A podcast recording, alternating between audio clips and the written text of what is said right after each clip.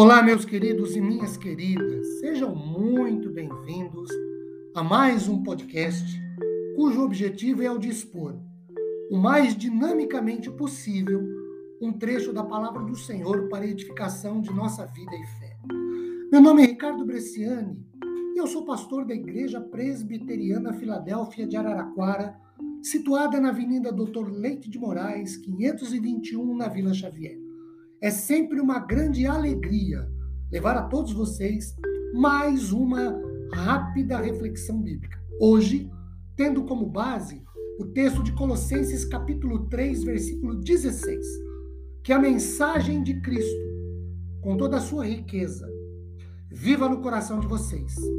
Ensinem e instruam uns aos outros com toda a sabedoria.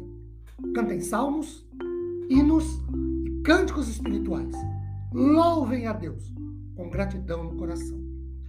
Primeiro, queridos, Paulo inicia o versículo 16 de Colossenses 3, como acabamos de ler, apresentando o que parece ser um conselho, uma demonstração, um desejo aos crentes da igreja que é o seguinte: que a mensagem, ou a palavra, ou os ensinamentos de Cristo, com toda a sua riqueza, viva ou habite, faça morada no coração de vocês, no coração dos crentes.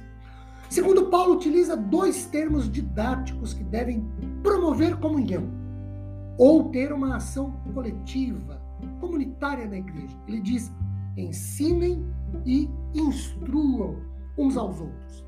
Muito bem. Este ensino e instrução deve ser realizado com toda a sabedoria, ou, de acordo com Champlin, sabedoria de Deus. O verdadeiro ensino não consiste apenas de falar com conhecimento. Conhecimento, por exemplo, que se adquire com faculdades intelectuais. É importante que isso seja temperado pela influência do Espírito, para que o crente saiba o que e como se convém, como lhe convém ensinar. Terceiro, Paulo, entre aspas, receita o que deve ser esse ensino. Ele fala que deve ser os salmos, muito provavelmente referem-se aos salmos encontrados no Antigo Testamento, o inário da igreja do primeiro século, como também era o de Israel. Depois ele fala com hinos, muito provavelmente seriam os cânticos da igreja que refletiam a nova ordem de Cristo. Exemplo disso, Colossenses 1, de 15 a 20, Filipenses 2, de 5 a 11, 1 Timóteo 3, 16. Diz assim: sem dúvida, grande é o mistério da piedade. Aquele que foi manifestado na carne, foi justificado em espírito, visto pelos, pelos anjos, pregado entre os gentios, crido no mundo recebido na glória. Paulo ainda fala que deve existir, devem existir cânticos espirituais. Muito provavelmente, como coloca Cambridge, não necessariamente inspirado como as escrituras, mas repletos de verdades espirituais.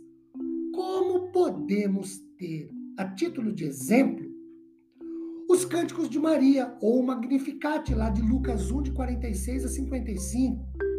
Também o cântico de Zacarias, pai de João Batista, lá em Lucas 1, 67 a 79. E em quarto lugar, o louvor a Deus deve ser com gratidão ou com coração espontaneamente agradecido por quem Deus é e pelo que ele fez por nós na pessoa de Cristo Jesus.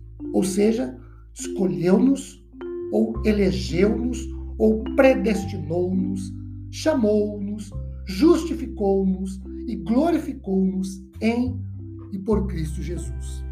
Que Deus nos abençoe rica e poderosamente disponibilizando consolo e conforto aos nossos corações após meditarmos sobre um trecho de Sua bendita e santa palavra. Amém.